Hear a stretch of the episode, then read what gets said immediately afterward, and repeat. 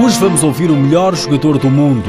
Vai ficar a saber qual o maior vício de Ricardinho, para além do futsal, e o dia mais trágico na vida do jogador. O internacional português desvenda também o melhor e o pior momento da carreira.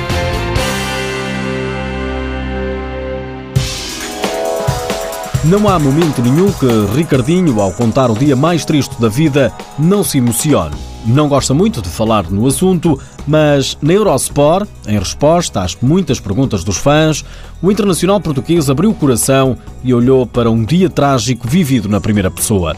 Aos 10 anos, a estrela portuguesa foi vítima de um incêndio. Foi uma etapa muito dura, esse dia, essa noite foi. Foi uma fase muito dura da minha vida. Essa noite foi trágica. Estava em casa com a minha mãe, o meu pai e o meu irmão. A minha mãe despertou com o incêndio. Estávamos muito assustados. Já não vivíamos muito bem e perdemos tudo o que tínhamos. Escapámos por uma janela da parte de trás de casa, tivemos de fugir por um campo e deixares a tua casa, as tuas coisas, desaparecer tudo assim foi muito duro. Eu era muito jovem, foi uma etapa da minha vida muito difícil. Vivi durante algum tempo do que me davam os vizinhos, do que me davam os professores na escola. Hoje dormia aqui, amanhã ali. Foi uma fase dura. Hoje dormia aqui, amanhã ali foi uma etapa dura. São momentos que custam a passar, mas a vida continuou. Ricardinho agarrou-se ao futsal, lutou e hoje é o melhor jogador do mundo. A jogar no Inter, tem conquistado títulos e mais títulos, mas quer mais. Não sabe responder a um fã qual o melhor momento na carreira. Está por venir, seguro. Está por venir. Está para vir. Vivi grandes momentos quando ganhei o primeiro campeonato.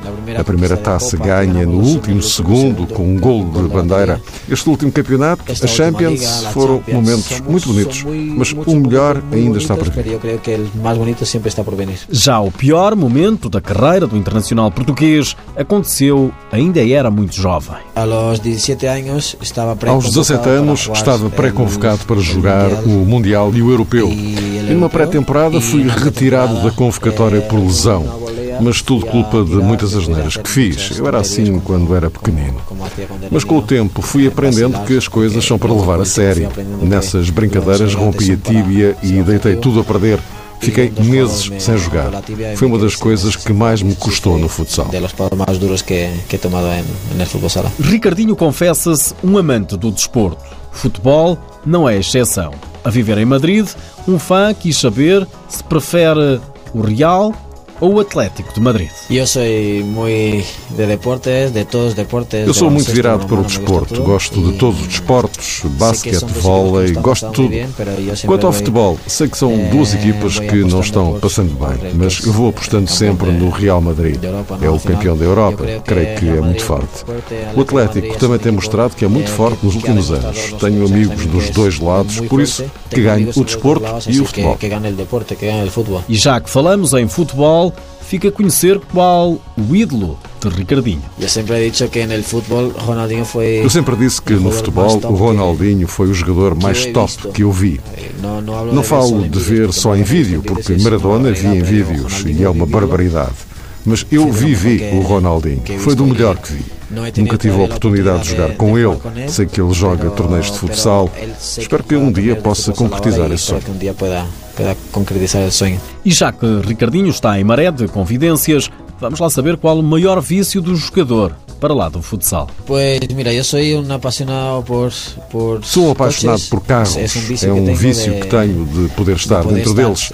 Os carros sempre foram uma adrenalina. Foi sempre o meu segundo amor. Mas com o contrato que tenho com os clubes, não posso passar muito por causa do perigo. Não posso passar-me muito a isso, assim que nos quedamos por las pelis, não? A estrela do Inter Movistar revela ainda que tem um grande sonho: conseguir que o futsal seja olímpico. O português, juntamente com o grande amigo Falcão, espera competir no futuro numas Olimpíadas.